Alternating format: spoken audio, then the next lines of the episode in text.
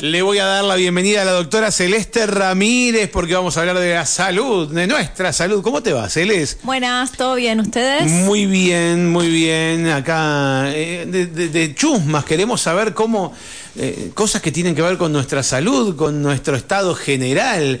Hoy vamos a hablar de Vamos a hablar de gastritis y reflujo gastroesofágico. O sea, todo lo que eso, ¿eh? molesta Sí. de la parte de la panza, pero la parte de arriba, claro, digamos. claro, de la boca del estómago hacia arriba, podríamos decir. Exacto, sí, Bien. como para diferenciarlo en partes. Qué fea que es la acidez. Qué fea que Horrible. es la acidez, pero es recom- se puede recombatir la acidez. Se puede Depende combatir. de lo que uno coma, ¿no? Pero uno eh, se puede llegar a detectar también qué alimentos le provocan acidez, porque no a todo el mundo lo mismo. Exacto, sí, por eso mismo está bueno esto de ir evaluando lo que uno va comiendo y hacer como un proceso de selección Exacto. en la alimentación cuando estamos en ese en esa etapa. Vamos a hablar justamente de gastritis, es cuando hay una inflamación, acuérdense que yo ya les decía la otra vez, cuando termina todo en itis es porque Sí. hay inflamación. Ajá. Gastritis, inflamación del estómago. Ajá, ¿sí? bien. En general eh, puede ser aguda o puede ser crónica, ¿sí? Crónica obviamente cuando ya pasa mucho tiempo y la persona sigue con erosiones a nivel del estómago que le generan esta, esta molestia. Justamente los síntomas cuáles van a ser la acidez, la sensación de ardor, eh, a veces hay dolor en la boca del estómago, a veces puede haber vómitos o también incluso reflujo, ¿sí? Que se va todo para arriba, El ¿sí? reflujo es lo que, lo que uno, esto le llama la acidez, que se, o- o que, que se te sube algo, que Claro. algo horrible y, que y hasta doloroso. y ardor, Que te quema, que te quema. quema. Eso es pirosis. Ajá, claro, ¿Sí? claro, de quemar, de- de fuego, sí. Exacto, sí. Entonces, tenemos, digamos, todas esas manifestaciones que pueden ser agudas, que en general cuando son agudas tienen mucha, mucha relación con alguna transgresión alimentaria, algún día que estuvimos comiendo muchas Eso frituras. te iba a preguntar, ¿cuáles son los alimentos que, que, que, que te llevan más, más probables que te lleven a la acidez? En general, todo lo que estamos hablando, más comida chatarra, Sí. principalmente todo lo que tiene que ver con las frituras, Ajá. sí, después, bueno, las salsas. pero la fritura, si es con, con un buen aceite, también, eh, Si digamos, el estómago cuando es también. frito, ojo Sí. con eso, digamos. si es frito, ya si vas a comer unas papas fritas, también no te comas unas patitas fritas y unos cosos fritos y más Y fritos. todo frito. O sea, eh, porque la gente acostumbra a comer algo frito. Eh, Exacto, pero sí. Medido en todo caso, ¿no? Sí, o sea, como siempre hablamos, de que sea un equilibrio, o sea, no que estemos constantemente comiendo todo frito. Todo lo rico, me dice acá Gaby. Y sí, eh, yo suelo decirles eso a veces Sí. en el consultorio. La frase O- es todo lo que me gusta es, es- es ilegal, inmoral o engorda.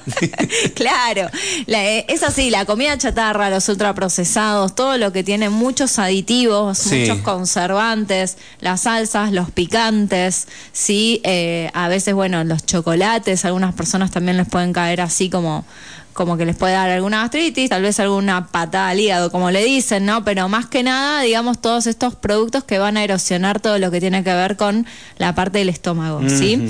Entonces, ahí, eh, cuando es aguda, la, la persona suele presentar vómitos, suele presentar, digamos, esta sensación de, de acidez. Bueno, el alcohol ni hablar también, sí, el tabaquismo también puede dar acidez. Mirá vos. Sí, entonces, bueno, todas estas cuestiones, si son agudas, en general, con un tratamiento en el momento de, y una buena dieta, obviamente en ese momento tenemos que restringir bastante todas las comidas y comer como más sano, digamos, y más verduras cru- eh, cocidas, no crudas, más tipo pollito y esas cosas. Ahí hablamos Pero- entonces de lo que nos provoca. Ajá. Eh, o sea que para evitar la acidez o ese tipo de reacciones, tenemos que cuidarnos con ese tipo de comidas, la cantidad que comemos y, y la frecuencia. Ahora, para combatirlo, una vez que ya lo tenemos, ¿con qué lo aminoramos? bueno, primero que nada, cuando hablamos esto de que si se prolonga, también hay mucho tema de estrés. Ajá, mira. como para tenerlo en cuenta, ¿sí? Entonces, eh, cuando las personas a veces están muy nerviosas y estresadas, viste que a veces hay algunas personas que manifiestan dolores de panza y demás. Bueno, si es más de la zona de la boca del estómago, también puede ser relacionado a una gastritis crónica que tenga que ver con estrés. Entonces, todo el manejo de las emociones, por supuesto, siempre tiene que estar y aprender, digamos, a gestionar es el estrés. Increíble. Ahora, el estrés te provoca todo, desde caída del cabello hasta que se Todo. te quiebren las uñas. Y somos O un sea, todo. Es increíble el estrés, o sea, pero, pero es como que Sí. es que superó todo, superó la medicina, porque dice, me duele la rodilla y vos estás preocupado, sí. Y puede ser que- y te dice, sí, claro. Es decir, pero pará, me caí de la bici, ah, distinto, ahí ya está. Pero digo, ¿cómo, cómo, cómo está afectando Sí. eh, el famoso cortisol? eh, el, A todo. El cuerpo cada vez se escucha más, ¿no? Totalmente. Sí, es que, bueno, hay, hay una rama de la medicina, ya no es tan nueva, pero es conocida, que se llama psiconeuroinmunoendocrinología. Ah, y justamente habla de todo esto, de las emociones, la parte psico, y después todo lo inmunológico, la, la parte endocrinológica, todos los factores que obviamente, o sea, está todo relacionado. Y la parte digestiva está muy relacionada con todo lo que tiene que ver con las emociones. Entonces, hay que aprender a manejar un montón eso eh, para poder gestionar, digamos, y reducir algunos síntomas que algunas personas las llevan por el lado de- digestivo. Ay, Es cierto también, bueno, ahora le ponemos nombre a las cosas, pero antes se decía, comiste nervioso, te cayó mal la comida. Sí. Eh, eso eh, lo hemos escuchado un millón de veces, entonces Sí. tiene que ver todo con Tiene esto, ¿no? todo que ver, por supuesto, sí, porque ustedes piensan que cuando comemos eh, se liberan un montón de hormonas y neuropéptidos y demás que van al cerebro a dar Claro. información, entonces está todo relacionado. Y, y, y aco- y acostarse rápido después de comer, ¿puede hacer mal también? Puede hacer mal. Ajá. Entonces, si vos tenés una gastritis crónica, primero y principal, obviamente, como hablamos, gestión del estrés, el tema de la- el tipo de alimentación, evitar el mate, evitar el café, evitar las frituras, las salsas, los picantes, ir viendo, como veníamos Gaby dice, diciendo, ¿qué comemos entonces? Dice. ¿qué comemos? Y. Nombró todo, dijo, ¿qué entonces qué comemos? ¿Cómo que nombre todo? Y dijiste el mate, yo tengo el mate en la mano, mira. Bueno, e- es un tema el mate, ¿no? Porque nosotros vivimos Somos unos tomando bichos de mate. Sí, sí, y sí. el que no toma mate toma café. Entonces, eh, en realidad hay- tenemos todas las otras medidas, eh, pero tenemos que ir aprendiendo también a ver qué es lo que más nos desencadena esta gastritis, porque a algunas personas el mate o el café no les puede generar tanta gastritis, pero si una salsa o un picante o una fritura. Entonces, cada uno es diferente al otro y puede ir viendo. Como dijiste, hay que detectarlo, hay que observar Hay lo que uno come y darse cuenta después de qué, porque encima no es inmediata la gastritis. Y no. O sea, te lleva unas horas eh, Sí. en, en aparecer. Entonces vos no tenés idea qué fue, pero analizando lo que comes siempre y no te vas a, ¿qué, qué incorporaste nuevo ese día? Exacto, ¿qué hiciste yo detecté, diferente? yo detecté que hay una harina, una marca de harinas que me provoca acidez. ¿Y Una sí? que tengo detectada y otras que no sé la marca, pero hay ciertas panaderías, ponele, que sé que no puedo consumir porque, porque usan por lo visto una marca que no sé cuál es, yo sé cuál sí, yo sé que no puedo, no puedo comer harina cañuelas. Claro. Esa harina me trae terrible así. Después alguna otra no. Mira, Eh, pero como que algo tendrá esa producción de harina que- Exacto. Que, que, que me lo provoca. exacto. Bueno, eso es una. Entonces, ir viendo los alimentos que te puedan llegar a desencadenar este tipo de gastritis o este tipo de reflujo. Comer poco, poca cantidad, Claro, sí, de o esos sea, alimentos. no comidas copiosas, sí, tratar de reducir las porciones. Y no combinarlos tampoco, los alimentos supuesto, esos que te. claramente, sí. Mate con papa frita es una bomba. Olvídate. Eh, entonces, evitar este tipo de comidas, evitar las comidas copiosas. Eh, de repente las personas que tienen mucho reflujo, lo que se les suele decir también es que coman menor cantidad más veces en el día. Sí, en vez de hacer cuatro comidas cada seis, por ejemplo. Las gastritis también, o sea. Entonces, reducir las porciones y más veces en el día como para no, digamos, llegar con mucho hambre y terminar comiendo mucho más en la siguiente comida. Hay gente que tiene eh, una gastritis que está vinculada con otra cosa, o sea, con Sí. algún problema en el píloro, con alguna cuestión de esa, o sea, algo Sí. físico que, que va más allá de lo que coma. Por supuesto, ahora te iba a decir después eso. Esto es lo más general. Sí. Sí. Eh, y después la otra que vos dijiste, no irnos a acostar directamente después la- de comer, porque obviamente te va a hacer muy mal, no vas a poder digerirlo. Entonces tratar de esperar dos horitas antes de ir a acostarte. Cuando te vayas a acostar, tratar de tener la cabecera elevada, Ajá. sí, para justamente evitar, digamos, que haya de nuevo este reflujo. Eh, y después depende, digamos, se, se puede usar antiácidos, ¿sí? O estos, los omeprazol y demás. Lo que tratamos es de no usarlos a largo plazo, estos tipos de medicamentos. es mágico, lo pasó, no hagan esto en sus casas, chicos, pero eh, en ayunas obviamente, pero es mágico. es buenísimo, pero tampoco está bueno usarlo prolongado porque acostumbramos el estómago. hoy en día hay muchos estudios que demuestran que alteran la microbiota, la microbiota es súper importante para nosotros. Pero los que, por ejemplo, a mí me ha pasado de tener acidez, hoy gracias a Dios no la tengo, también yo creo que igual la harina, el tema de sacar la harina eh, o reducir la mayor cantidad posible de harina en la vida es, es muy importante en ese sentido. Pero más allá de que amemos todo lo que está hecho con harina. Pero mm, yo con tomar un omeprazol a la mañana siguiente, porque siempre me esperaba a levantarme en ayunas, me bastaba. Uno, no es que tenía que tomar todos los días. Bueno, eh, pero uno solo y ya se acomodaba todo. Pero eso porque justamente lo tuyo era algo más de una transgresión alimentaria, leve, sabías que te iba a pasar eso y lo tomabas como algo más preventivo que otra cosa. Hay personas que necesitan a veces un tratamiento, ¿no? Sí, sí, vivir con. Entonces, eh, la idea sería lo siguiente: nosotros, como yo, como médica generalista, lo que suelo hacer es como se sospecha que lo más lo más común es este tipo de gastritis o, tipo de enfermedad por reflujo o demás, hacemos un mes de tratamiento. Si no va con eso, se prueba con otro, otro medicamento que ayuda a evitar este reflujo. Y si con ninguno de los dos va, ahí se hace la derivación al especialista en gastroenterología.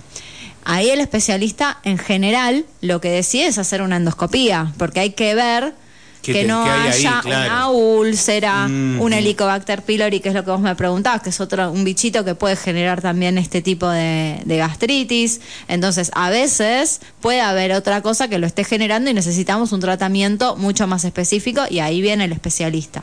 ¿Sí? Entonces, acá lo importante es prestarle atención. Primero, nuestros hábitos, como siempre hablamos, consultar, si la cosa no mejora, bueno, ahí se evalúa, hacemos un tratamiento cortito y si la cosa no va, vamos a ver al especialista para que nos oriente y nos diga exactamente qué es lo que hay que hacer. En general, hacer una endoscopia y se termina de definir qué tipo de gastritis es, ponerle un nombre y apellido como para poder ir viendo bien el tipo de tratamiento adecuado. ¿El vaso de leche funciona? Y el vaso de leche es alcalino. Entonces, si vos te pones a pensar lo mismo que el bicarbonato, sirve. Ajá, el bicarbonato funciona. Claro. El bicarbonato, se, me acuerdo, se tomaba con soda. Claro. con agua no hace mucho efecto.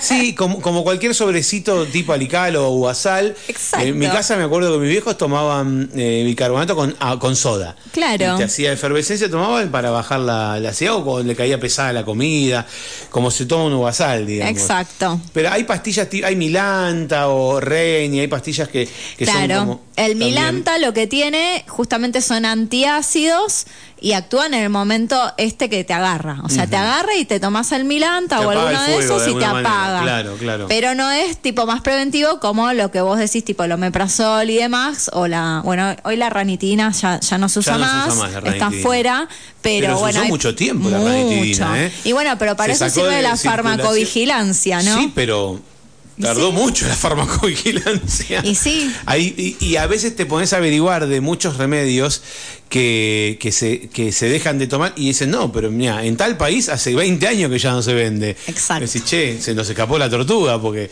seguimos 20 años tomando, no sé, ¿Sí? Eh, eh, hay un analgésico que se llama eh, Ketorolac, ¿no? No, el, sinálgico. Sí. Y acá no sé si se sigue dando, pero hay países donde ya no, no, no se toma más. se usa mucho, odonto lo usa En odontología se usa muchísimo, pero hay países donde ya lo sacaron de circulación. Bueno, hablando de eso, otro otra causa de gastritis es la medicamentosa. Si ah, vos tomas muchos AINES, que sería ibuprofeno, ketorolac, diclofenac y todo eso, también te va a dar una gastritis.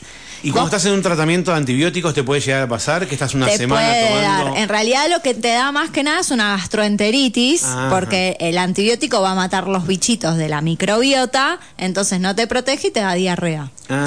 ¿Sí? Eh, eso también puede pasar. Por eso hoy en día también está muy de moda moda o, o hay mucho, digamos, a favor del probiótico. Entonces, si uno está también con un tema, digamos, gastrointestinal, los probióticos también son un Son muy buenos. buen eh, aliado a la hora de cualquier cosa. La verdad, Sí, el probiótico sí, sí. es buenísimo para todo, ¿sí? Pero, pero bueno, otra es esto, de tomar muchos medicamentos también te va a lastimar el estómago, entonces también podríamos llegar a tener alguna de estas causas. Hay muchas personas que se polimedican, que toman un montón de medicamentos y, y bueno, ahí estamos con ese problema.